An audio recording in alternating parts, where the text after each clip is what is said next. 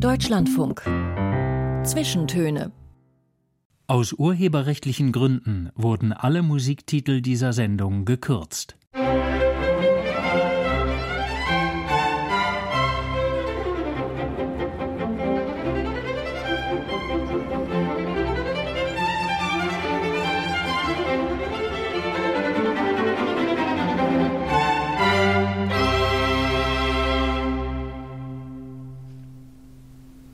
Die Zwischentöne heute mit Joachim Scholl und einem künstlerischen Multitalent aus der Schweiz.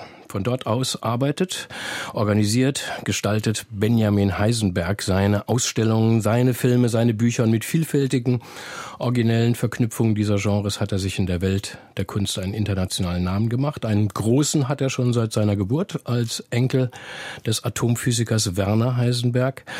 Und auch von dieser familiären Verknüpfung wollen wir jetzt hören in den kommenden 90 Minuten. Benjamin Heisenberg ist heute live im Berliner Studio in den Zwischentönen. Herzlich willkommen. Danke. Fangen wir mit einem Filmzitat an, Herr Heisenberg. Vor Jahren gab es eine gigantisch erfolgreiche US-amerikanische TV-Serie über einen ja, frustrierten Chemielehrer, der im Bundesstaat New Mexico eine geheime zweite kriminelle Karriere beginnt als Drogenkoch und dann in den Kreisen der Gangs und der Polizei unter dem Decknamen Heisenberg geführt wird. Und sicherlich haben Sie als Filmemacher auch diesen Erfolg von Breaking Bad, so hieß die Serie damals, äh, verfolgt. Wie war das oder wie ist das, wenn der eigene Familiennamen so eine Art Mythos wird, von Hunderten von Millionen von Menschen weltweit sofort verstanden? wird und der, den vielleicht Jüngeren, die den Namen nicht kennen, die googeln den und sagen, ach, guck mal einer an. Ja, das, das ist sehr lustig. Also äh, früher, als ich in die Schule gegangen bin, war es noch so, dass äh, die Physiklehrer regelmäßig sagten, ah, Heisenberg, jetzt wollen wir mal sehen, ob der dem Namen gerecht wird, ja, was natürlich meistens nicht gelang oder eigentlich nie. Ähm, äh, hat mich aber auch nicht so gestört. Und mittlerweile ist es tatsächlich so, dass egal, ob ich irgendwo in den Ferien äh, mir ein Fahrrad ausleihe und dann meinen Pass dahin lege und die sehen Heisenberg, da sagen die, ah, cool, Heisenberg, ja. Und da, da also ist immer die, Breaking die Bad. machen sofort die Verbindung zu Breaking Bad, ja? Absolut, absolut. Ach, und das war eigentlich für mich sehr äh, erfrischend, ja, dass es mal um was anderes geht als, äh, als um meinen Großvater. Aber ich fand's, äh, ich mag die Serie sehr und finde die super gemacht und äh, hatte echt äh, großen Spaß dabei, das zu sehen. Ich meine, Sie werden uns später noch ein wenig von dieser Familienhistorie erzählen, auch über die öffentliche Rolle Ihres Großvaters. Ähm, werden Sie eigentlich oft wirklich speziell noch auf ihn angesprochen? Ich meine, man wird sich ja inzwischen hüten, jemand, der mit Nachnamen Mann heißt, sofort nach Thomas oder Heinrich Mann zu fragen, oder? Ich werde schon äh, in regelmäßigen Abständen darauf angesprochen. Das ist so, ja, weil Heisenberg eben aus genannten Gründen, ja, es ist wirklich lustig. Die Serie hat es nochmal hochgeholt, aber natürlich viele, muss ich sagen, auch ältere Leute oder die jetzt äh, aus dem akademischen Bereich oder so kommen, äh, äh, verbinden natürlich sofort meinen Großvater damit. Und dann ist es auch so, dass auch im spirituellen Bereich lust, lustigerweise diese Quantenphysik äh, eine große, äh, großes Interesse äh, hervorgerufen hat, weil es da Sachen gibt, die man ähm, sozusagen mit diesen Fragen verbinden könnte. Und insofern werde ich immer wieder darauf angesprochen ähm, und ja, kann dann nur bestätigen, dass es diese Verbindung gibt. Ich meine, ich musste bei, bei Heisenberg und äh, Breaking Bad dann sofort dran denken, als ich sah, dass dem nächsten äh, Monat, Ende März in Graz von Ihnen eine Ausstellung zu sehen sein wird. Äh, Amerikaner, but not us, wird sie heißen. Die, die gab es schon, die gab es schon, die Ausstellung. Äh, Im Moment läuft in Salzburg eine. In Salzburg in, in der Blauen Gans zu meinem Roman Lukusch eine, eine äh, Ausstellung, wo man sehen kann, wie viel in diesem Roman gelogen wurde. Und äh, alle, alle, die in der Nähe von Salzburg sind, äh, sind natürlich herzlich willkommen in, in das wunderbare äh, älteste Hotel Salzburgs. Aber diese. Amerikaner-Ausstellung, not us, ich habe das dann anscheinend wirklich falsch gelesen. Ich dachte, die, die kommt erst in Graz. Was war denn da zu sehen? Da war zu sehen ein Video, was lustigerweise aus äh, einer Zusammenarbeit mit äh, ähm, Alexander Kluge entstanden ist. Alexander Kluge hatte äh, für mich mit mir zusammen eine Art Videodialog gemacht für die Ausstellung Amerikaner ähm, die, die davor hier in der Galerie Ebensberger in Berlin im Krematorium Wedding, da, da residiert die, äh, zu sehen war. Und ähm, da hatte ich ein Video gemacht, das hieß Amerikaner, but not us. Und ähm, das äh, basiert auf Fotos, die ich gemacht habe, als ich mal in New York von äh, Manhattan aus zum Flughafen gefahren bin, JFK. Und da, es hat wahnsinnig lang gebraucht, es gab Stau wie immer. Und dann habe ich angefangen, Leute zu fotografieren in ihren Autos neben mir im Stau, also aus dem Bus Bus heraus. Ich war, bin Bus gefahren. Und ähm, diese Fotos waren interessant, weil es sozusagen äh, blöd gesagt den Average Amerikaner sozusagen immer gab, ja, in, in den Limousinen, die die Leute mit den Tattoos in den Pickups und die äh, die anderen in ihren in ihren SUVs oder ähm, Stretch-Limos. Also es gab viele unterschiedliche Bilder Amerikas in diesem Stau. Und diese Bilder habe ich zusammengefügt in eine Straße, und darunter einen Text ähm, gemacht, der, der mir seit langem sehr am Herzen liegt, aus Von Mäuse und Menschen äh, von John Steinbeck. Ähm, eine, das ist so ein wiederkehrender Spruch, den die zwei Landarbeiter in diesem Film äh, sich sagen, um den einen, der irgendwie zu einem, ein, eine Art Problem ist in der Geschichte, weil er, weil er so emotional und gleichzeitig wahnsinnig stark ist, zu beruhigen. Und das heißt so, wir, wir Leute vom Land, ähm, wir, wir bleiben nicht lange an einem Ort, wir, wir ziehen von, von, äh, von Ort zu Ort und wir geben nicht unser Geld gleich in der nächsten Kneipe aus, sondern wir nehmen es mit für das, was wir danach planen und so weiter. Und das ist ein sehr äh, berührender Text und äh, der, der, der hat sich toll verbunden mit diesen Bildern von diesen Menschen. Mhm. Und das ist America, but not us. Wenn man sich orientiert, was Sie künstlerisch tun, Heisenberg, dann schwirrt einem schnell der Kopf. Der, Im Eindruck so, der Mann, der scheint alles gleichzeitig zu machen. Also Filme zu drehen, Ausstellungen zu konzipieren, Texte zu schreiben, einen Roman jetzt, Lukusch, auf den kommen wir später noch, äh, eine Filmzeitschrift herauszugeben. Was sagen Sie eigentlich als erstes zu jemandem, der Sie so nicht kennt und fragt, ach, Sie sind Künstler, was denn für einer? Ja, das ist eine gute Frage. Also ich sage schon meistens äh, Regisseur und bildender Künstler. Ähm, aber keine Ahnung. Also manchmal, es, es ist auch äh, saisonal, ja. manchmal, manchmal, betone ich mehr den Autor, manchmal mehr so den äh, Maler oder, oder so. Ähm, das Schöne ist ja, dass dass irgendwie mit dem Film und, und auch mit der parallel laufenden Kunst es irgendwie sich so ergeben hat, dass es geht so, ja, dass ich, dass ich das so machen kann. Und das, das empfinde ich als große Freiheit. Und äh, das kann man auch in meiner Biografie sehen, dass ich mich mal der einen Sache, mal der anderen stärker zugewandt habe, ja. Und ähm, ja, wie gesagt, es ist, es ist für mich eine, eine Inspiration und auch ein Glück sozusagen nicht komplett immer auf einer dieser Kunstformen hängen zu bleiben, ja. Was sie nicht tun, ist komponieren, aber vielleicht doch, vielleicht weiß ich es noch gar nicht. Nein, auf jeden nein, Fall, nein, die Musik, die Musik ragt äh, prominent in vieles, vor allem in die Filme hinein und wir hören jetzt eine Komposition, die direkt mit einem aktuellen Projekt zu tun hat. Äh, letzten Monat hatte bei den Solothurner Filmtagen neuer Kurzfilm von Ihnen Premiere. Eher so, Sie so. Worum geht's da? Das ist eine Art bittersüße Begegnung zweier, äh, zweier Leute, die sich noch nicht kennen, die durch Zufall einer Hochzeit äh, sich kennenlernen und dann im Auto äh, stranden irgendwo im Wald und morgens da verkatert aufwachen. Und dann entspinnt sich so eine Art äh, äh, unmöglicher Liebesgeschichte.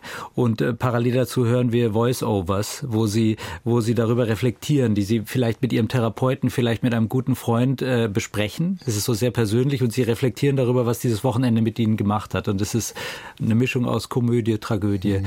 Und dazu wurde netterweise von dem äh, Trio in Luzern äh, von Hans-Peter Pfammacher ähm, diese Improvisation äh, so ein bisschen Play-Bach-mäßig äh, für uns eingespielt. Das Präludium in C-Dur Nummer 1 hören wir.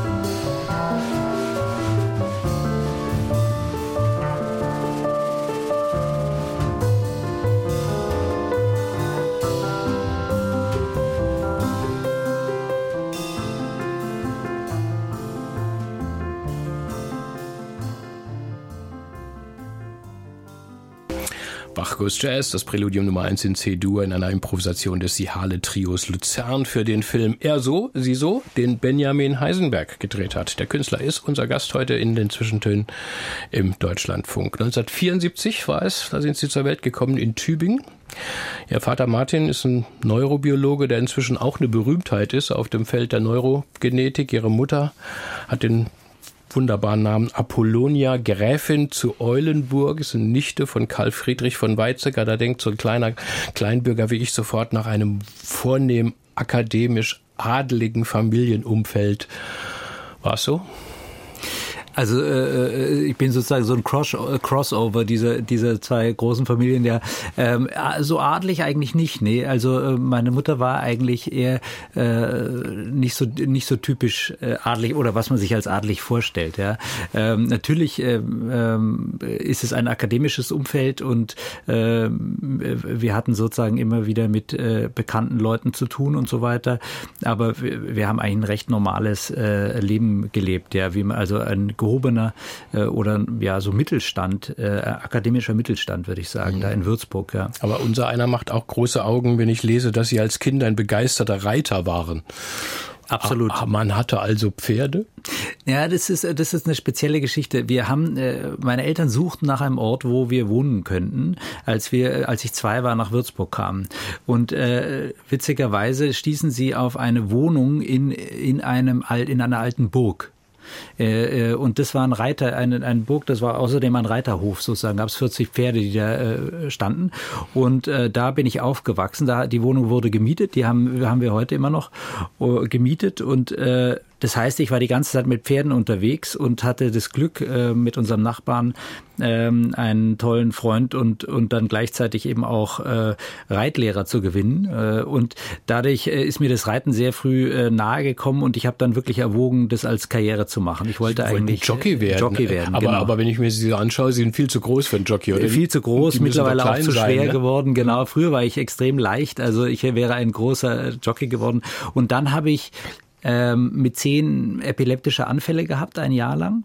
Und das Mittel, äh, meine Eltern kamen auf die Idee, eben ein Pony zu kaufen, ähm, um zu schauen, ob das was Gutes tut. Und tatsächlich sind sie damit auch weggegangen. Ja? Ach, Mensch. Ähm, und insofern, so ist dann, dann hatte ich ein Pony und später habe ich mir dann mit viel Geld zusammenkratzen, äh, mein eigenes Erspartes und Großmutter und so weiter auch noch ein Pferd gekauft, aber ähm, bin dann doch kein äh, Profireiter geworden.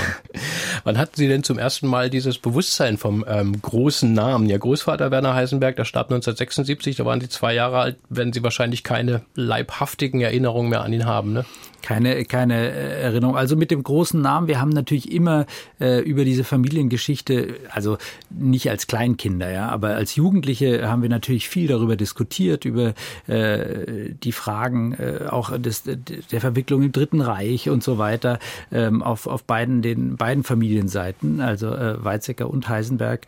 Und dann äh, war natürlich eindrücklich als Kind, äh, als dann mein, mein Großonkel Richard äh, bei Familienfesten da mit Sicherheitsaufgebot Verbot und so weiter kam als Bundespräsident. Das war natürlich äh, spektakulär. Ja, das, mhm. insofern sind wir damit äh, in Berührung gekommen, aber ähm, es war jetzt nicht im Alltag ständig ja. mit drin, sondern das war manchmal man, Thema. Man muss, muss sich ins Gedächtnis rufen. Also Ihr Opa ist ein Riese der Experimentalphysik, ne, bahnbrechend in der eben der Quantenmechanik, Nobelpreisträger. Ich meine, ich könnte jetzt gemeinsam den Enkel fragen, na, Sie können uns doch bestimmt die Heisenbergsche Unschärferelation erklären, um Gottes Willen, das machen wir lieber nicht. Lieber nicht. Ja. Aber er hat eben, weil Sie sagten, Verwicklung in den Nationalsozialismus auch am sogenannten Uran-Projekt während der NS-Zeit mitgearbeitet und das hat ihm nach 45 viel Kritik eingetragen, wiewohl es eben auch hieß, er, er habe die deutsche Atombombe eher verhindert als äh, äh, gefördert. Hat das später eigentlich irgendeinen Einfluss gehabt, wenn, wenn es Diskussionen gab, als Sie schon erwachsen waren oder Jugendlicher waren?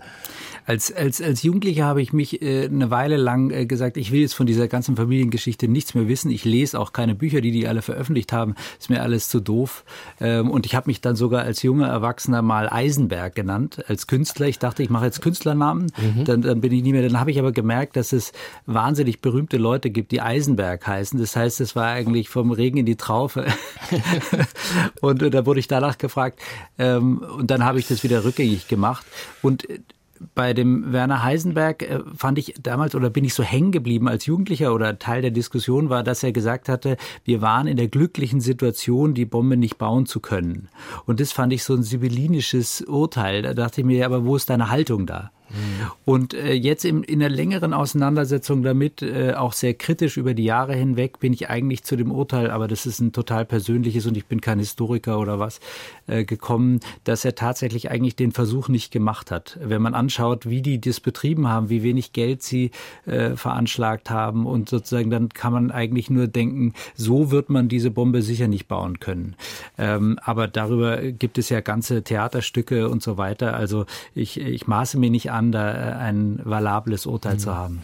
Was von Ihrem Großvater aber auch bekannt ist, er war ein begabter Musiker, hat Cello, Klavier gespielt und wie man hört, war in der ganzen Familie also immer viel Kunst. Ihre Großmutter, Ihre Mutter haben, haben gemalt. War das so ein Element, das Sie geprägt hat? Es ging ja bei Ihnen ganz schnell in Richtung Kunst nach dem Abitur. Ne? Sie haben Bildhauerei studiert.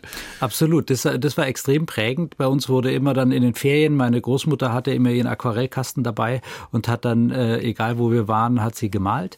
Und äh, ich habe gerne gerne gezeichnet, schon als, als Jugendlicher und habe dann äh, Kunstleistungskurs, das gab es ja damals äh, angefangen und da äh, bin ich drauf gekommen, dass man Plastikgegenstände schmelzen kann in einem Keramikofen. Und äh, ich habe dann, das hat den Feueralarm bei uns in der Schule ausgelöst, aber führte dazu, dass Objekte entstanden, mit denen ich mich bewerben konnte. Und dann habe ich auch angefangen, äh, Tiere zu, ähm, äh, wie sagt man, mit Formaldehyd einzulegen äh, und in Kunstharz einzugießen, also tote Tiere, ja, also mhm. die ich irgendwo gefunden habe, überfahrene Tiere oder oder eine tote Maus vom Dachboden oder sowas. Und ähm, und diese Skulpturen waren so äh, latent erzählerisch. Die hatten auch schon sowieso Fabelcharakter. Und mit denen habe ich mich beworben mit diesen verschiedenen Sachen und und äh, das war damals sozusagen glücklicherweise so ein bisschen State of the Art, was gerade in der Kunst so abging, äh, mit Damien Hirst und, und Ich wollte gerade sagen, der Hai in Formaldehyd. Äh, genau, genau. ähm, da war ich sogar davor, ich war davor, ja. Ähm, aber ähm, äh, ja, das, das war so ein Glück, weil dann konnte ich mich damit an der Kunstakademie bewerben und das war herrlich, das äh, mhm. Studium dort. Sie waren ja gerade 19, also das ist so eine richtig handwerkliche Kunst. Wo sollte es hingehen? Was hatten Sie vor? Ja, ich wollte äh, freie Bildhauerei machen, ja. Also mhm. das war eigentlich der Weg und das, ich hatte hatte das Glück, in eine tolle Klasse reinzukommen äh, bei Olaf Metzel mit lauter Leuten, die, die auch äh, tolle Sachen bis heute machen. Ja? Äh, also Nevin Aladak zum Beispiel ist eine Berliner Künstlerin, die mit mir angefangen hat. Ja? Und äh, gibt noch eine ganze Reihe mehr.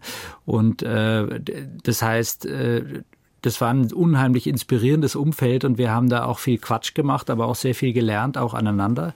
Und ähm, das, das war extrem inspirierend und hat dann dazu geführt, dass ich irgendwann zum Film kam, weil ich gemerkt habe, dass ich, dass ich äh, erzählen will mhm. und dass die Sachen immer erzählerischer wurden. Ich meine, Sie haben das Bildhauereistudium wirklich ordentlich abgeschlossen, waren sogar Assistent bei Ihrem Professor, aber parallel schon ne, ein direkt ein Filmstudium begonnen. Richtig, also ich war Assistent bei einem Kunstgeschichtsprofessor, ja, ähm, mhm.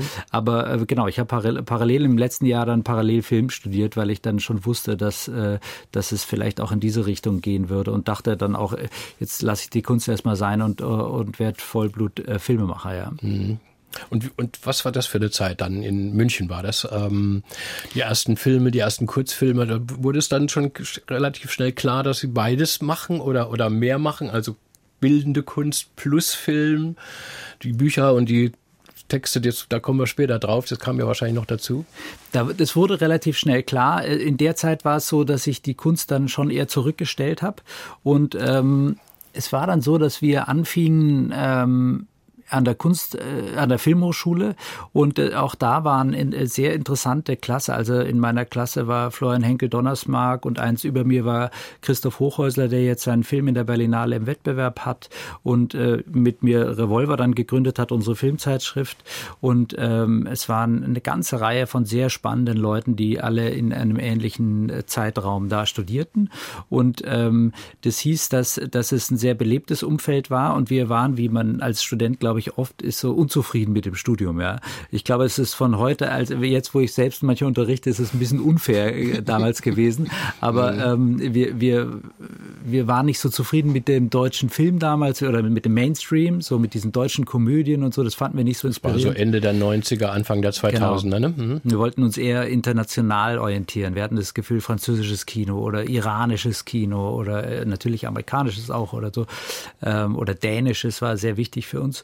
Und dann haben wir ähm, dann haben wir gesagt, komm, wir machen doch, wir gründen eine Filmzeitschrift und da können wir dann, wie äh, Truffaut Hitchcock befragt hat, wie haben Sie das gemacht? So machen wir das auch. Wir gehen jetzt zu Lars von Trier nach Dänemark und fragen den, wie, mhm. wie haben Sie das gemacht? Und so ist Revolver entstanden und war für uns äh, gleichermaßen ein Spaß und und sozusagen so eine Art Punch in den Markt hinein und ein Lernort. Ja, ganz klassisch. Also wo wir, wo wir wirklich äh, bis heute eigentlich immer wieder von Kollegen und Kolleginnen lernen. Mhm. Aber Sie haben auch dieses Studium an der Hochschule für Film und Fernsehen wirklich mit Diplom abgeschlossen. 2005 war das im selben Jahr den ersten großen und gleich ja, mehrfach preisgekrönten Spielfilm gedreht. Wie kommt man denn mit 29 zu einem 90-Minuten-Film, der im Kino läuft? Ähm, äh, ja, lustigerweise war äh, ähm, äh, Revolver dafür gar nicht so unwichtig, weil durch Revolver ein Redakteur vom ZDF, Burkhard Althoff, äh, im kleinen Fernsehspiel äh, auf, und, auf uns aufmerksam wurde und zuerst Christophs ersten Film Milchwald mitfinanzieren wollte und ähm, den haben wir dann zusammen geschrieben und dann eben auch Schläfer. Und deswegen hatte ich schon mal einen Fernsehsender, was ja für einen Erstlingsfilm gar nicht so einfach ist. Und ähm, unsere Finanzierungen setzen sich ja immer aus unterschiedlichen Sachen zusammen. Fernsehsender, Film, Förderung, äh, Verleiher und so weiter. Und äh, der Fernsehsender ist oft so ein Gatekeeper, ja, und das, mhm. deswegen hatte ich da schon mal einen Schritt vorwärts. Und äh, dann hatte ich auch über Revolver Produzenten kennengelernt, die ich äh, sehr toll fand. Coop 99 in Wien. Das war so ein Kollektiv von Leuten, die auch mit immer noch äh, ganz tolle Filme sehr erfolgreich machen. Also äh, Antonin Svoboda, Barbara Albert und, und äh, Jessica Hausner, die jetzt äh, international Großproduktionen macht. Ähm, und die die äh, hatten wir über Revolver kennengelernt und dann habe ich die einfach gefragt, habt ihr Lust mit mir diesen Stoff, den ich nur als äh, als äh, Treatment hatte, zu machen? Mhm. Und die die waren interessiert. Das Witzige war, dass der Stoff äh, erstmal eine Komödie war, äh, äh weil äh, weil ich dachte, es wäre es war nach 2001 äh, und ich dachte, es wäre doch interessant, mhm. wenn jetzt irgend so ein äh, äh, Geheimdienstmitarbeiter, äh, der überhaupt nur so kleine Büroarbeit gemacht hat, losgelassen wird, um jemanden zu beobachten. Und Diesen Stoff, äh, Herr Heisenberg, den vertiefen wir noch, weil okay, das ist okay, natürlich gut, dann, sehr, sehr, sehr, interessant, gerade für ja. diesen Film eben. Ähm, jetzt kommen die Nachrichten gleich und äh, bis dahin hören wir noch Ihren zweiten Musikwunsch. Friendo for Life heißt der Titel von der englischen Band The Chap. Ja, und da spielt jemand aus Ihrer Familie mit. Ja, da spielt der Johannes äh, äh, Weizsäcker, der Teil von der Gruppe The Chap ist. Und äh, der Song ist entstanden für meinen Film Der Räuber, äh, äh, für eine relativ traurige Szene, wo zwei Leute in der Tiefgarage tanzen, eine Art Abschiedsszene im Film. Ähm, und ähm, ja, das ist, ist ein sehr schöner Song und ich habe mich irgendwie gefreut, den jetzt mal spielen zu können, weil ich glaube, er ist viel zu unbekannt. Aber die Band ist eigentlich recht erfolgreich, habe ich, hab Absolut. Ich, hab ich gesehen. Das heißt, sie haben einen kleinen Rockstar in ihrer Familie sogar. Äh, so ist es, so ist es. Okay, Friend of Life von Chap mit von Bernhard von für Benjamin Heisenberg und nach den Nachrichten geht's weiter im Gespräch mit diesen Zwischentönen.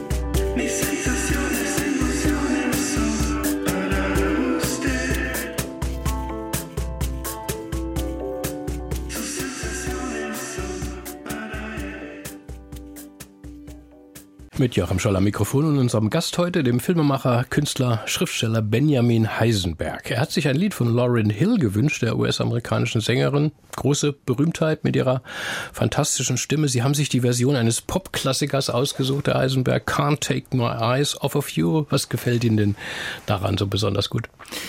Ja, der erinnert mich immer an den Film The Deer Hunter, äh, die durch die Hölle gehen.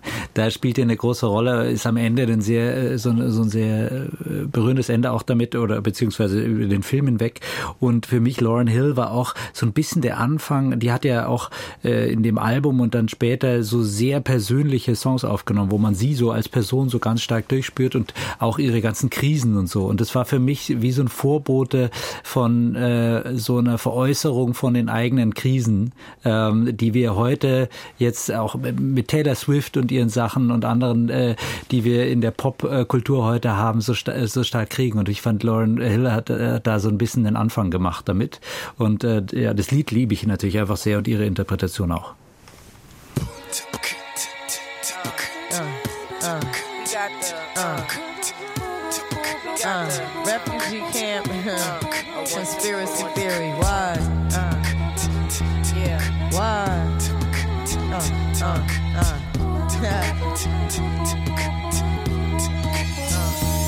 You're just too good to be true. Can't take my eyes off of you. You be like heaven to touch. I wanna hold you so much. At long last, love has arrived. And I thank God I'm alive. You're just too good to be true. Can't take my eyes off of you in the way that I stare. There's nothing else to compare. The sight of you leaves me weak. There are no words that to speak. But if you feel like I Lauryn Hill in den Zwischentönen im Deutschlandfunk. Willkommen zurück zu Musik und Fragen zur Person, die wir heute an Benjamin Heisenberg richten, den multimedialen Künstler aus der Schweiz. Wir waren vorhin im Jahr 2005 angelangt. Filmstudium war beendet in München. Etliche Kurzfilme hatten sie schon gedreht, aber nun der erste große Abendfüllende, der Schläfer. 90 Minuten Spielfilm und sie haben es schon so entwickelt, wie es zustande kommt. Aber trotzdem denkt man, wenn man das so liest und ungefähr nur einen Begriff hat, was hinter so einer großen Projekt Produktion steckt an Vorbereitung, an Geld und dann denkt man, wow, also von 0 auf 100. Das muss ja so gewesen sein, oder? Bisschen, ja, absolut. Also es war, es war nicht so einfach, den, den zu finanzieren. Ich bin auch äh, dann am Ende sogar mit, mit, mit meinen Gehältern teilweise mit äh, eingestiegen ins Risiko sozusagen, damit wir den noch äh, wirklich machen konnten, weil zu wenig Geld da war und man Angst hatte, dass ich überziehe als, als Erstlingsregisseur sozusagen. War, war, war nicht so einfach, aber gleichzeitig war die, diese Produktion, das war auch eine ganz junge Produktion damals noch in Österreich, sehr toll, weil sie eben verstanden haben, was ich wollte und mich auch ein bisschen drauf gebracht haben, dass eben meine erste da Komödienidee eigentlich nicht das Richtige ist, was, was, was diesen Film ausmacht, mhm. sondern eigentlich das Konfliktpotenzial zwischen der Sache, dass man dass man, dass zum Beispiel jemand vom Geheimdienst auf mich zukommt, ich arbeite an der Uni und sagt, hör mal zu, dieser iranische Kollege von dir, äh, wir, wir könnten uns vorstellen, dass der irgendwie äh, Zugang zu Leuten, die extremistisch sind, hat und willst du uns nicht ein bisschen helfen, den zu beobachten? Das ist die Story, also genau. waschechter psychologischer Thriller, Geheimdienst, Terrorismus, Sie haben auch das Drehbuch selbst, selbst geschrieben. 2005 ähm, war das doch eine, Reaktion ne, auf die Anschläge von 2001, World, World Trade Absolut. Center. Ne, Absolut, und das ne? war ja auch eine sehr aktuelle Geschichte damals. Also es war jetzt nicht so aus der hohlen Hand ge, äh, genommen, sondern da waren äh, diese Geschichten gab es überall. Äh, ich hatte Freunde aus der Kunstakademie, die in die Rasterfahndung gekommen waren und so. Also das, äh, das war äh, eine Geschichte, die, die oben auflag sozusagen. Mhm. Ja. Und äh, ja. Der Film war vom Start weg, kann man sagen, ein Erfolg. Ne, hat ein halbes Dutzend Preise gewonnen, nicht nur in Deutschland, auch in England, in Frankreich. Ähm, da waren sie ja mit einem Schlag auf dem internationalen Filmparkett. War das für Sie schon so etwas wie ein Durchbruch zur ja zum professionellen Filmemacher? Jetzt ist Benjamin Heisenberg ein Name. Was macht er als nächstes? Also so hat sich so hat sich's angefühlt, ja. Also das war allein, dass der auf äh, in Cannes äh, auf dem Filmfest lief, war ja schon sozusagen ein ein äh, großer Erfolg. Ja, das war was äh, was ich mir immer so erträumt hatte während des Studiums und dachte, das wäre mal cool. Das war so ungefähr das, wo ich immer hin wollte. Ähm, und das führte ja auch dazu, dass ich den zweiten Film dann angeboten bekommen habe. Der Räuber, der danach kam, das, das war ja ein Angebot von einer Wiener Filmproduktion, der Geierhalter Filmproduktion, die die mhm. Rechte zu Martin Prinz Roman gekauft hatten. Und ähm, das ist, äh, daran sieht man, das ist sozusagen, daran kann man sehen, dass man irgendwo in so einer Branche angekommen ist, dass dann Sachen angeboten mhm. werden und Leute sagen, hey, wir wollen, dass du den nächsten Film machst. Aber es dauert ja dann auch immer Jahre, bis dann so ein, so ein Projekt dann äh, realisiert ist. Absolut. Äh, die, die, gerade im, im ist, äh, wenn man es so nennen will, Arthouse-Film, äh, sind die Finanzierungen langsam und das Entwickeln, man nimmt sich Zeit zu entwickeln und so und dann mhm. vergehen viele Jahre, bis dann die nächste Sache kommt, ja. Auf jeden Fall werden Sie als Name schon so filmhistorisch ähm, zu einer Schule gerechnet, zur sogenannten Berliner Schule. Ich habe gelesen, dass Sie ein bisschen verdrießlich reagieren, Sie und Ihre Kollegen, wenn man Sie darauf anspricht. Aber ähm, es es ist so, dass die Rubrik einer neuen Filmästhetik, die eben in den 1990ern, frühen 2000ern entstanden ist von jungen Filmemachern und Macherinnen, die sich mehr für ja, Figuren, den psychologischen, sozialen Kontext interessieren, als jetzt für spektakuläre äh, Plots äußerer Handlung. Sie haben in dem Zusammenhang vorhin schon erwähnt, äh, diese Filmzeitschrift Revolver, dass die ja da auch eine, also ein bisschen so ein Zentralorgan wurde für so eine neue Generation von äh, Filmemachern und Filmemacherinnen. Ähm, was, was hat das für eine, für eine Bedeutung für Sie gehabt damals? Ich meine, die Filmzeitschrift, Sie haben es schon erzählt, Sie haben sie noch gegründet während des Studiums 1997, hat sich richtig ähm, ja zu so einem intellektuellen Filmemacher-Organ entwickelt. Ne? Ja, das war eigentlich ganz schön. Wir hatten eben auch, wir fanden Leute wie Christian Petzold oder Angela Schanelek oder Thomas Arslan, die sozusagen das, was man so eigentlich äh, zu denen äh, der Name Berliner Schule überhaupt erstmal äh, aufkam, ähm, die, die fanden wir gut und äh, fanden die interessant mit ihren Filmen und haben die eben auch interviewt für die Zeitschrift. Und äh, ich glaube, dass man äh, Berliner Schule hat uns nicht so gut gefallen als Name, weil die Leute zwar dann in Berlin lebten mehrheitlich, aber aus total unterschiedlichen Kontexten kamen. Und wir also das Gefühl hatten, äh, das ist eigentlich keine Schule, wenn die einen in Wien, die anderen in München, die dritten irgendwo äh, in Wood studieren, ähm, sondern es ist halt unser Lebensmittelpunkt jetzt Berlin.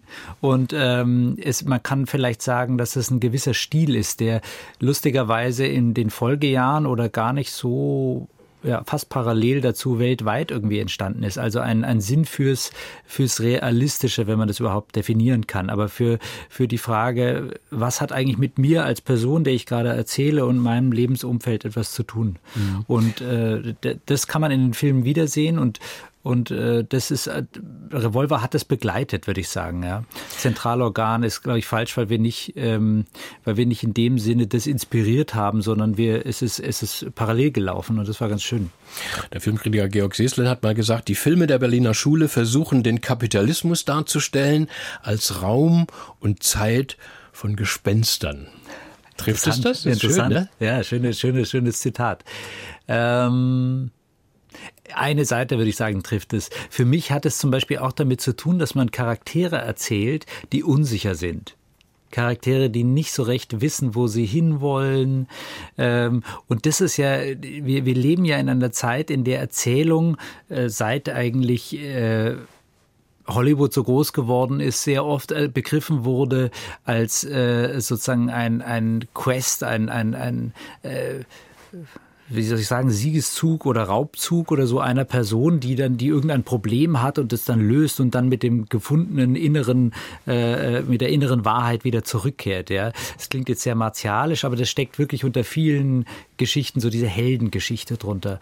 Und ich glaube, das haben wir anders begriffen. Äh, das kommt sicher auch aus dem deutschen Selbstverständnis, dass man eben sagt, na ja, unsere Geschichte kann man jetzt nicht rundherum als Heldengeschichte betrachten, ähm, sondern äh, die, die Brüchigkeit eines Charakters und die Unvorhersehbarkeit oder auch das Widersprüchliche und, ähm, und auch Zaudernde ist etwas, was wir auch erzählen wollen und, und Dilemmata, in denen wir stecken als, als Nation und als persönliche Gefüge in, in, in Familien. Also die Familie kommt oft vor, es kommen Sachen vor wie das ist, äh, Wehrdienst verweigern, ja, äh, die, die Frage, was erzähle ich über andere Leute, wie kommt es später mal zurück und so, so Kleinigkeiten, die aber im Alltag eine riesige Rolle spielen. Ähm, und äh, das hat, glaube ich, äh, weltweit eben auch Interesse gefunden, weil es schon was Besonderes war, dass es nicht immer um diese Riesenkonflikte geht. Haben die ja. Berliner Schule sogar mal im Museum of Modern Art, dem MoMA in New York vorgestellt. Ne?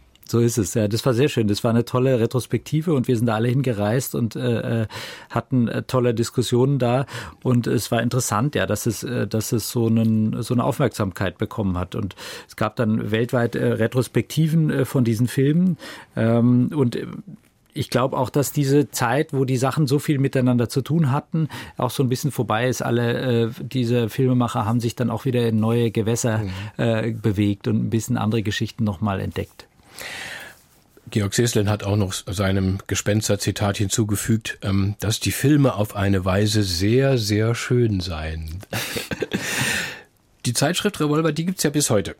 Sie sind weiterhin da äh, sehr aktiv. Ähm, wie würden sich denn sagen jetzt, also Sie begleitet ja auch die ganzen Entwicklungen sozusagen immer weiter. Wie hat sich denn das ent, seither entwickelt eigentlich, die Filmästhetik jetzt wieder von ganz jungen Filmemacherinnen und Machern? Sie haben ja erzählt, Sie kommen jetzt gerade von einem Seminar von der, aus München, wo Sie jungen äh, Studierenden praktisch Filmstoffe entwickelt haben. Was würden Sie sagen? Gibt's dann, ist dieser soziale Realismus, für den vielleicht da Ihre Schule in Anführungszeichen stand, ist der weiterhin so stark? der ist weiterhin stark da. Ähm, es gibt eine Hinwendung zu wieder zu sehr viel Genrestoffen, einfach weil Genre so angefragt wird durch die Streamer. Und ich sage aber den Studentinnen immer, anything goes. Ja, es ist so, dass unsere Zuschauer, wir leben wirklich in einer veränderten Welt sei, äh, gegenüber von vor 20 Jahren. Wir haben heute, wir gehen mit Bildern um. Äh, äh, wie, wie ein totaler Alltagsgegenstand, das Bild. Es ist, äh, es ist ein Reminder, es ist irgendwie ein kleiner Gruß, den man schickt, es ist ein Emoji. Also wir, wir haben die, die Welt der Bilder ist so explodiert, dass, äh, und auch die Welt der, des Erzählens. Jeder sagt, äh, was ist das für ein Storytelling, was dieser Politiker macht, ja, ähm, oder ähm, was ist das für ein Narrativ? Also wir, wir bewegen uns ständig in diesem Erzähl, in dieser Erzählwelt und das verändert für uns als Erzählerin den, den den Kosmos komplett. Und äh, deswegen Anything Goes, weil die Zuschauer auch mit allem schon äh, bekannt sind. Also die kennen von TikTok bis hin zu dem großen Kinospielfilm alle Formen des Erzählens. Und äh, wir müssen erstmal verstehen, was wollen wir erzählen und in welchem Format wollen wir das erzählen. Also soll es eben am Ende für YouTube sein oder für die große Leinwand oder für das Arthouse-Kino. Das sind einfach unterschiedliche Aufgaben.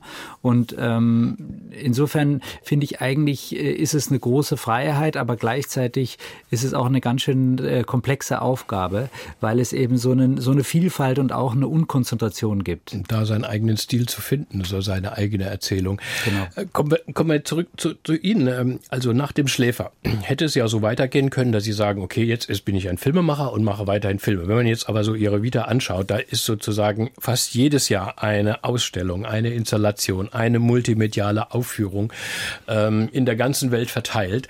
Ähm, das heißt, Sie waren immer parallel auf allen äh, Plattformen da und haben Projekte, äh, Stoffe entwickelt, erzählt, ähm, jenseits des Films. Das war für Sie weiterhin klar, dass das sozusagen immer mehrere Künste sind, die Sie betreiben? Mehrere Künstler auf jeden Fall, äh, Künste, ja auf jeden Fall.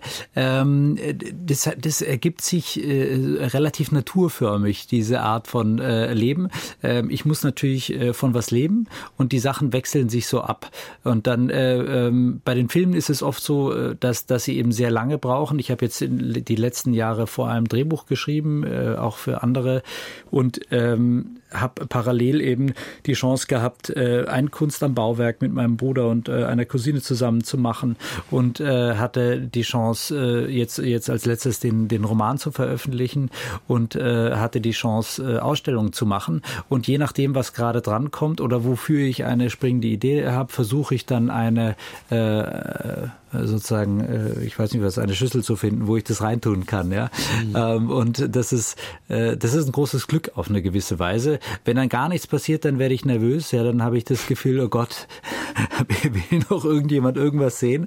Aber ähm, ich empfinde es als ein großes Glück, auch weil diese, das Filmemachen doch immer so ein Langstreckensport ist und ich äh, gerne noch Sachen habe, wo ich, wo ich mal kürzer was machen kann, wo ich in der Woche irgendwas produziere und es dann äh, vielleicht eine Woche oder einen Monat oder so später dann zeige. Und das ist, äh, das ist für mich äh, irgendwie erfüllt mich dann auf eine schöne Weise.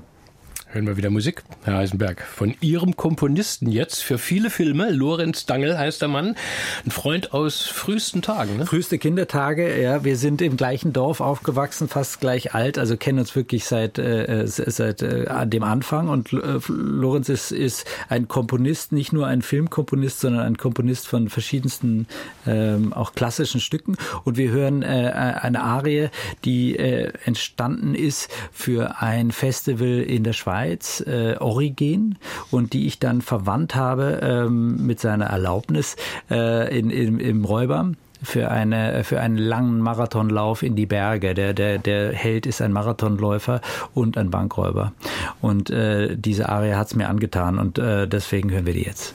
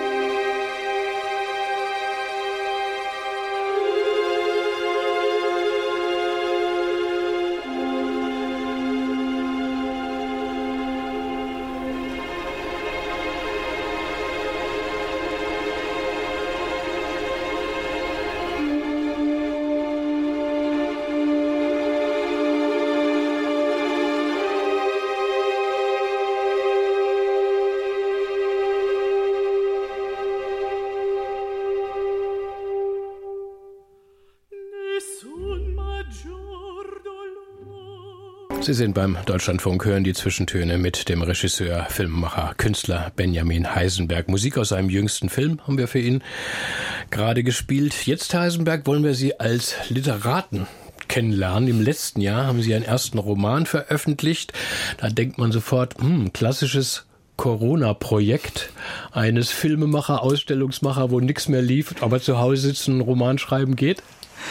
Äh, stimmt nur so halb. Äh, für mich war Corona gar nicht so äh, ein, ein Runterfahren auf Null, weil ich seit Jahren eher geschri geschrieben habe, also Drehbücher auch, und die immer auch über Zoom mit Co-Autoren in, in Amerika und Berlin und äh, Wien.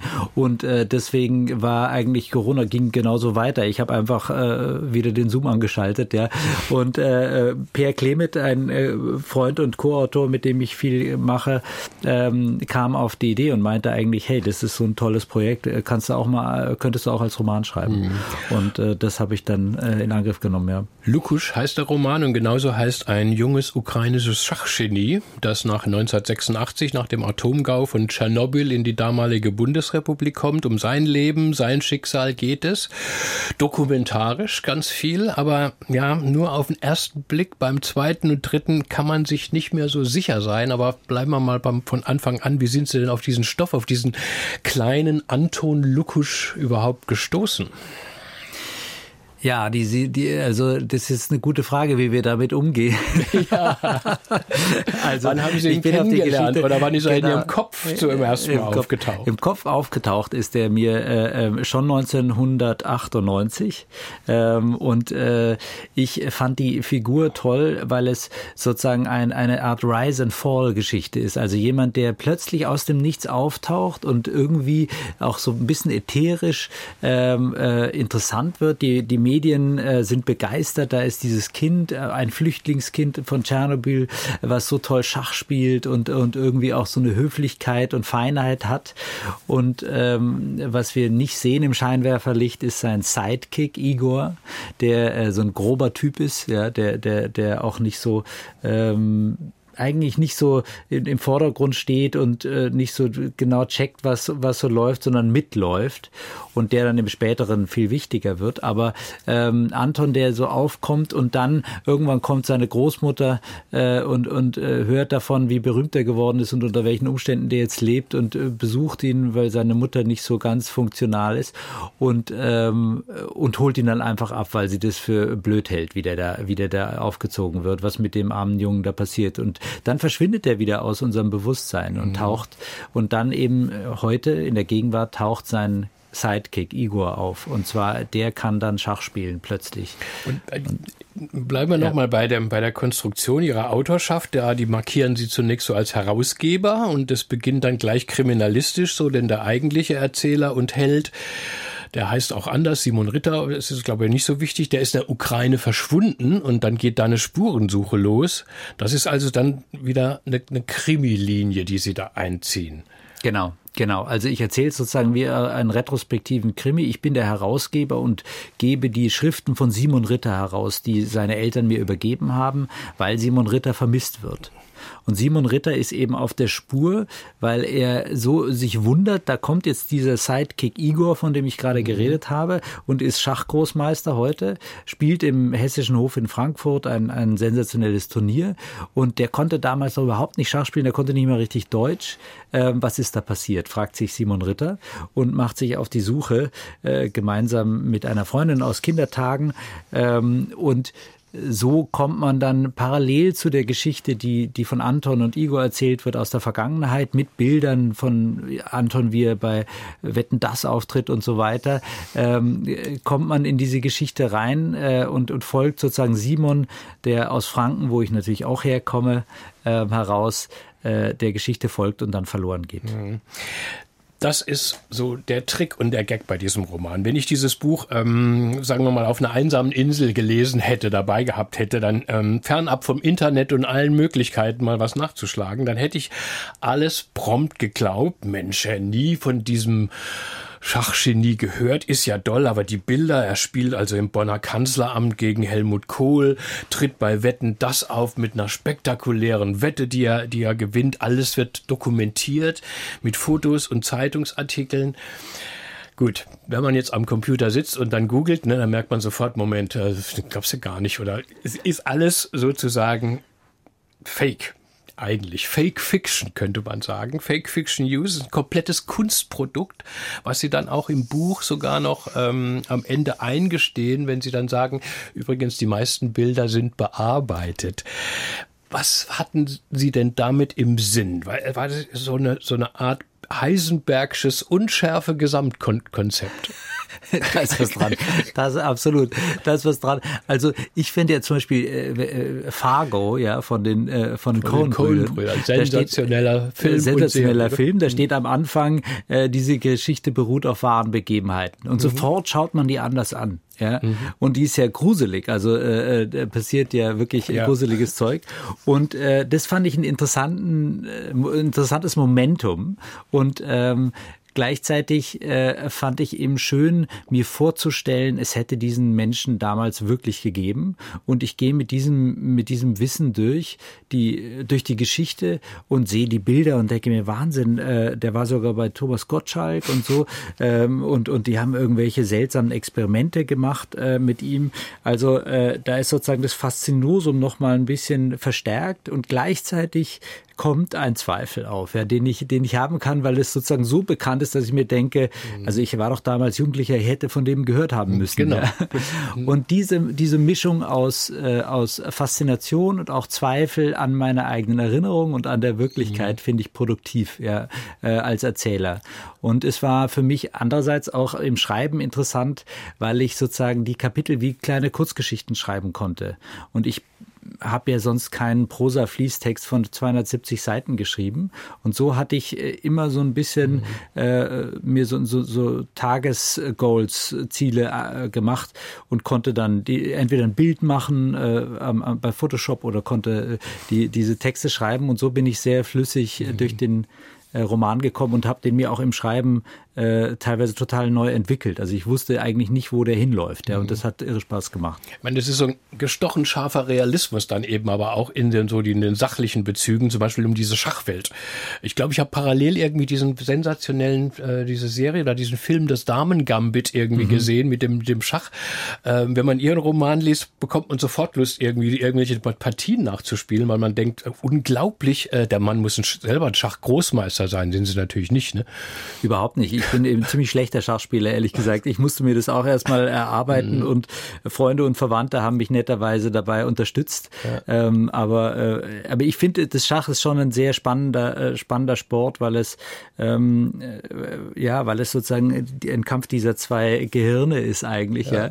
Und gleichzeitig ist es ja jetzt super interessant, gerade dieser, dieser Schachkrieg in Anführungsstrichen, äh, wo es genau darum geht, Fake oder, oder, oder Wahrheit. Mhm. Ja. Aber mit dem Film nochmal, das müsste sie, glaube ich, auch als Filmemacher gereizt haben. Ich meine, Schach sozusagen ins Bild zu setzen, ist irgendwie total langweilig, ne? Auf eine Weise. Und, äh, ja, und, schwierig. Ist gar nicht so einfach, das gut zu erzählen. Ja. Das ist so. Ein anderer, ein anderer Bezug, der ist eben auch unglaublich präzise und an den erinnert man sich, wenn man es erlebt hat, äh, riecht man es oder, oder spürt man es förmlich, ist eben diese 1986 nach dem Tschernobyl-Gau, äh, kommt der Anton ja in, in die Bundesrepublik. An diese Zeit, da erinnern sie sich, wo glaube ich noch selbst ziemlich gut, da waren sie sehr zwölf, gut dran, ja, zwölf, sehr, zwölf ne? Genau. So, äh, und da konnten sie praktisch dann aus dem eigenen Fundus ein bisschen Aus dem schöpfen. eigenen Fundus, äh, also absolut. Ich meine, wir hatten in, äh, jetzt bei uns keine Tschernobyl-Flüchtlinge, soweit ich mich erinnern kann, aber es gab diese Fernsehbilder und ähm, ich fand das äh, natürlich spannend, also oder, oder, oder schon ganz schön erschreckend, dass da jetzt so eine radioaktive Wolke über einen drüber fliegt und man sich überlegen muss, was kann man noch essen und was nicht. Und ähm, äh, haben wir jetzt, ich meine, bei uns gab es Grafen Rheinfeld direkt um die Ecke. Wenn das in die Luft gegangen wäre, da, da bekam man dann so einen Glimps, mhm. was dann mit uns passiert, ja. Und ähm, das, das hat mich schon sehr betroffen als Jugendlicher. Und ähm, jetzt habe ich lustigerweise zu einem Kapitel von Lukusch, das zeige ich immer bei meinen Lesungen, einen, einen Found-Footage-Film gemacht. Ähm, es gibt ich, auch parallel eine Ausstellung ne, dazu. Genau, sozusagen. es gibt eine Parallel-Ausstellung. Äh, Ausstellung zum Buch praktisch. Ne? Genau, in, in, in Salzburg zeige ich das jetzt gerade. Und äh, da läuft dieser Film und äh, das ist witzig, weil es so viele Found-Footage-Bilder, also Bilder von ARD, ZDF zu dieser mhm. Sache gibt, die ich, die ich mir da rausholen kann von der Zeit Zeit, dass man wirklich das Gefühl hat, es ist wirklich passiert. Also ich konnte den Film äh, recht mühelos zusammenstellen äh, und man, äh, man, ich könnte den zeigen und die meisten Leute würden wahrscheinlich glauben, mhm. dass die Geschichte einfach wahr ist von Lukusch. Ja. Und das, da merkt man, das ist einfach ein wahnsinniges Ereignis gewesen medial und hat uns alle, glaube ich, auch in unserer Haltung natürlich zur Atomenergie extrem mhm. geprägt. Ja. Ein interessanter Strang ähm, ist auch so übersinnlich, könnte man sagen. Ne? So Parapsychologie, Telekinese, das ist dieses merkwürdige Verhältnis von diesem Lukusch zu dem Igor, der dann plötzlich eben auch als Schachgroßmeister auftritt. Und da kommt so eine Art, ja, ich weiß nicht, so eine kleine esoterische Spur hin. Da könnte man wieder ein bisschen so eine, eine Brücke zu ihrem Großvater äh, äh, schlagen. Äh, der Werner Heisenberg, der hat dann mein, als Physik-Universums-Großmeister, hört man ja oft äh, von diesen Leuten, die dann am Ende doch wieder an an mehr glauben als nur an Materie. Ne? So, ähm, das ist, glaube ich, ein besonderes Interesse auch an, von Ihnen. Ne? Ja, das ist so. Also ähm, es gab, also erstens in meinen epileptischen Anfällen gab es so Momente, wo ich ähm, sozusagen außerhalb von mir war und das ist mir dann in den Jahren später immer wieder mal passiert, auch im Alltag, dass, äh, dass sich der Geist wie so seltsam aus dem Körper weg entfernt. Und das war eine komische Erfahrung. Ich selbst bin eigentlich total, wie man wissen kann oder denken kann, wissenschaftlich geprägt. Das heißt, ich hatte erstmal sehr skeptisch gegenüber allem Übersinnlichen, ja. Ähm, aber das hat mich schon äh, berührt und dann gab es so Momente, wo äh, meine jetzige Frau und ich waren getrennt einige Jahre lang und da war sie in New York und ich habe immer geträumt, geträumt, wenn sie äh, Menschen kennengelernt hat, äh, also Männer, ja, mhm. und, und zwar wirklich tagesgenau, oh ja. Und das war für sie natürlich auch krass, ja, dass ich über 6000 Kilometer Entfernung äh, tagesgenau diese Träume habe, die wahnsinnig anschaulich waren. Und das hat mich dann, äh, das hat mich schon nachhaltig beschäftigt, ja. Ähm, und das ist sicher ein Teil, äh, warum das in dem Roman auch drin steckt, ja. Und ähm, dann gibt es natürlich solche Phänomene wie, ich weiß nicht, ob ich es jetzt richtig ausdrücke, aber Quantenverschränkung, also äh, Teilchen, die, die man voneinander trennt ähm, und die, die, die genau das Gleiche machen, obwohl sie äh, ähm, äh, ja auch tausende Kilometer voneinander entfernt sind. Und diese Phänomene fand ich interessant für eine Geschichte, wo man zwei Charaktere miteinander verschränkt, wie so Yin und Yang, und die äh, und die eigentlich untrennbar sind. Und was passiert, wenn man die trennt? Was passiert? Äh, ähm, wie nehmen die die Leute wahr? Sind es eigentlich zwei Teile einer Person, die die als zwei Personen auftreten? Und solche Fragen haben mich da geleitet mhm. und und mir einfach Spaß gemacht, die so ein bisschen zu erforschen und und äh, vorwärts zu treiben in einem dramatischen Konstrukt. Nochmal Stichwort Wahrnehmung, Heisenberg. Ich habe Ihren Roman letzten Sommer gelesen und da war meine Wahrnehmung allerdings noch ganz anders gesteuert durch Ukraine, Atomkraftwerke, Krieg. Ich meine, ist natürlich jetzt wirklich schierer historischer Zufall, ähm, hat mit dem Roman und als Sie ihn schrieben, rein gar nichts zu tun, ist aber jetzt so und auch wieder interessant, weil man natürlich jetzt dieses Buch doch wieder anders wahrnimmt, ne, wenn man praktisch die ganzen Ukraine-Passagen jetzt liest. Das muss für Sie wahrscheinlich auch ganz interessant sein, gerade in der Rezeption, wenn Sie zum Beispiel den Roman mal eine Lesung haben. Absolut. Also diese Ukraine-Frage spielt natürlich eine Riesenrolle. Ähm, es ist nicht so, dass, dass die Ukraine als Land, als Thema oder, oder die Menschen dort äh, so eine also ich meine, das sind Ukrainer ähm, oder, oder Belarussen, die da vorkommen und äh, die, die natürlich Hauptcharaktere in dem Roman sind. Äh, und das bespiele ich auch und da, da steckt auch eine ganze Menge Recherche drin. Ähm, und gleichzeitig ist es nicht so, dass das politische Konstrukt, äh, was im Moment eine Rolle spielt, oder der Konflikt oder sowas eigentlich eine Rolle spielt, sondern es ist, äh, es geht um die Menschen dort, es geht um die, die Zeit von Tschernobyl und äh, die sozusagen das, was was jetzt passiert, auch Corona äh, spielt eine gewisse Rolle für die Entwicklung der Geschichte. Aber ähm, ich glaube, es ist hat, hat mit dem jetzigen Konflikt weniger mhm. zu tun, sondern man liest es durch diese Brille und, und projiziert es darauf. Und ähm, ja, vielleicht, vielleicht kommen da andere Gefühle ins Spiel, weil, weil man das jetzt im Hinterkopf hat, ja. Mhm. Und der Roman hat gleich einen schönen Literaturpreis ähm, erhalten. Das heißt, ne, oder? Guck, Sie gucken mich gerade so an. Äh, ich bin stand, stand in irgendeinem Klappentext von Ihrem Verlag oder so. Harbourfront Literaturfestival. Achso, er war nominiert, ja, für den, für den. Äh, Ach, der war nur nominiert. Ja, sehen Sie? War nominiert, genau. Da hat, glaube ich, jemand dann irgendwie draus gemacht. Der hat ein Buch. Ist ja auch egal. Auf jeden Fall ist natürlich die Frage, haben Sie das Schreiben jetzt entdeckt? Auch dieses, dieses, dieses Narrativ? Als Erzähler? Äh, schon, ja. Also ich muss sagen, das hat, äh, mhm. äh, macht mir Spaß und äh, es ist so, dass ich äh, schon wieder an einer neuen Geschichte rumdenke, aber ich lasse die erstmal äh, im Kopf entstehen, sozusagen, bevor ich irgendwas aufs Papier bringe. Und eigentlich möchte ich nochmal äh, so eine ähnliche Struktur mit Bildern und Text ausprobieren, weil mir das sehr gut gefallen hat und ich das Gefühl habe, da, da gibt es noch viel zu erforschen. Mhm. Ähm, und es entspricht mir, ich habe ja von Anfang an eigentlich auch im Studium äh, immer dieses Textbild gegenüber gehabt, ja, also schon im Kunststudium eigentlich. Und insofern äh, finde ich das eine sehr attraktive Vorstellung. In dem Zusammenhang haben Sie äh, mir erzählt, als wir uns so zur Sendung verabredet haben, dass Sie momentan ja dieser große Hype oder was heißt Hype, diese neue Entwicklung, diese neue digitale, sehr interessiert, ChatGPT, dieses Algorithmus-Schreibprogramm, ja, wo also künstliche Intelligenz beeindruckende Texte entwirft. Absolut, das habe ich jetzt kürzlich ausprobiert und war erstmal vollkommen äh, von den Socken, wie wahnsinnig gut es war. Ich habe gefragt, was ist der dramaturgische Mid Midpoint, Mittelpunkt äh, von äh, Andrei Rublev von Tarkovsky und dieses Ding hat mir eine 20-zeilige perfekte Interpretation geliefert, wo ich wirklich dachte, wow, also wenn das geht, dann bin ich schon ziemlich beeindruckt. Äh, danach habe ich es gefragt, äh, nach mir gefragt und dann kam ziemliches Kauderwelsch, dann, dann mhm. kamen lauter lauter Filme, die ich nicht gemacht hatte, Ach, falsche Geburtsdaten. Was haben Sie denn da gefragt? Wer ist Benjamin Heisenberg? So ungefähr, genau. Mhm. Und dann kam wirklich äh, äh, ziemlicher Quark, ja. Ähm, und äh, daran merkt man, dass es natürlich sehr stark auf der Datenlage dieses äh, diese mhm. Software äh, beruht, ob man da äh, ähm, Gutes oder äh, Schlechtes kriegt. Aber was mich daran so betrifft, ist, dass es sozusagen das Präludium meiner Meinung nach ist zu äh, einer Art der Kommunikation mit Geräten, wo wir einfach irgend so eine Blackbox haben, in die wir eine Frage stellen, äh, als einfach so, wie wir jetzt reden. Mhm. Ähm, und dann kriegt man eine Antwort. Und 90 Prozent der Leute werden diese Antwort kaum hinterfragen. Äh, wenn, wenn die, wenn, wenn, sagen wir mal, zehn Antworten, die ich da äh, bekommen habe, gut genug waren, dann tue ich die Elfte nicht mehr hinterfragen. Und das ist die Gefahr, mhm. weil da sind keine Quellen, nichts mehr dahinter.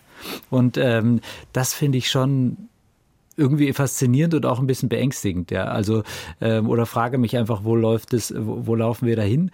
Und man merkt zum Beispiel bei den Unis, dass dass sie merken, ah, jetzt können die Studenten damit äh, die Texte schreiben. Jetzt machen wir wieder viel mehr äh, äh, persönliche Sachen, persönliches äh, mhm. Gespräch, persönliche Abfragen und so weiter. Ja. Und äh, das ist so ein bisschen so eine Hoffnung von mir, dass mit diesem ganzen äh, Computerwahnsinn wir am Ende drauf kommen, dass die persönliche Kommunikation viel wichtiger ist, als wir das zwischendurch mal gedacht haben. Ja. Musik hören wir jetzt wieder. Heisenberg, knalligen Indie-Pop aus Österreich haben sie sich gewünscht. Lip My Stockings von der Band Saw Off Shotgun. Ziemlich martialischer Name, abgesägte Schrotflinte, ne, heißt es. Und da gibt's wieder einen Heisenbergschen Familienbezug. Absoluter Familienbezug. Meine Schwägerin äh, und ihre drei Schwestern sind Saw Off Shotgun, weil sie nämlich den Nachnamen Savov haben. Mhm. Und das ist Saw-Off, wenn man es englisch ausspricht. Und deswegen ja. äh, Savov Shotgun. Äh, Monika ist Schauspielerin und äh, eben macht auch noch als äh, Einzelkünstlerin ähm, Musik. Aber das hier ist ein äh, rockiges Lied ihre, mit ihren drei, äh, mit ihren zwei Schwestern zusammen.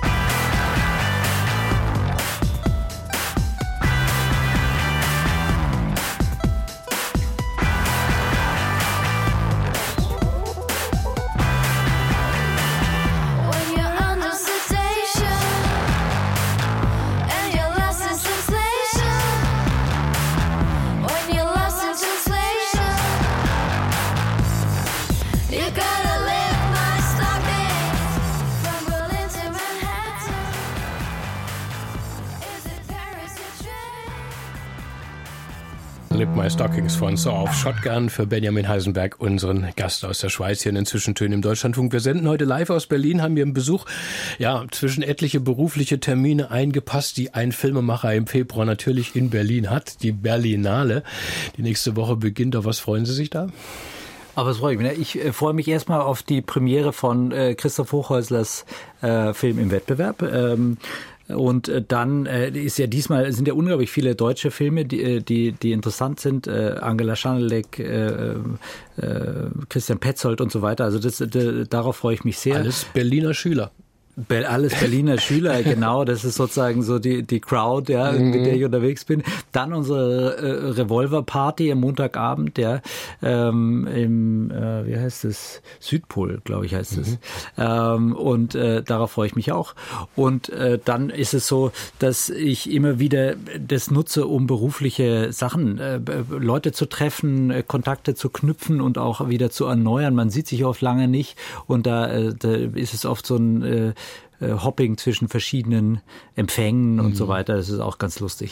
Ähm, von allen dreien laufen Filme, ne? von Christian Hochhäusler, Christian Petzold und Angela Schanelek. Und Sie waren mit Ihrem Film Räuber auch mal im Wettbewerb, glaube ich. Ne? Genau, 2010. 2010. Wie wichtig ist das eigentlich immer noch?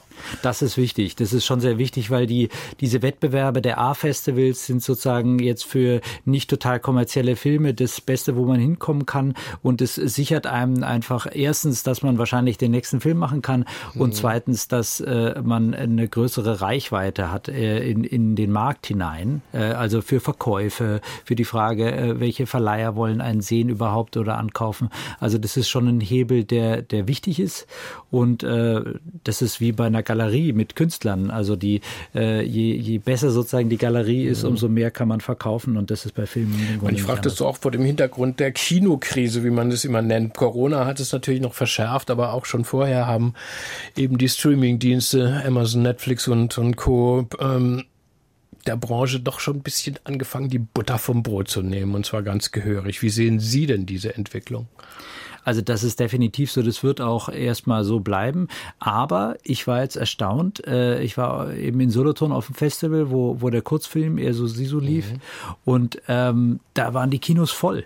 Also morgens, Samstagmorgen um 9.45 Uhr war das Kino und kein kleines Kino, wirklich komplett voll. Mhm.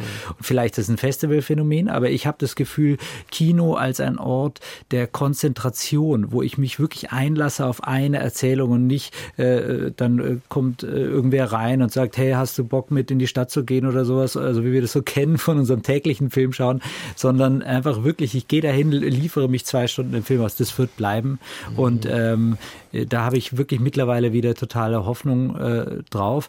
Ich, äh, es wird sich sicher verändern. Es wird seine Struktur verändern und ich glaube, dass sozusagen der Mittelbau von sozusagen Sachen, die, die nicht total kommerziell sind und nicht wirklich ähm, Art, also sozusagen mhm. im Sinne als eines Kunstwerks interessant, die, die, das wird schwierig sein. Es war wohl immer schwierig, aber ist es jetzt nicht doch noch schwieriger, gerade für jüngere Filmemacherinnen und Filmemacher, also wirklich große Projekte fürs Kino zu realisieren und zu finanzieren?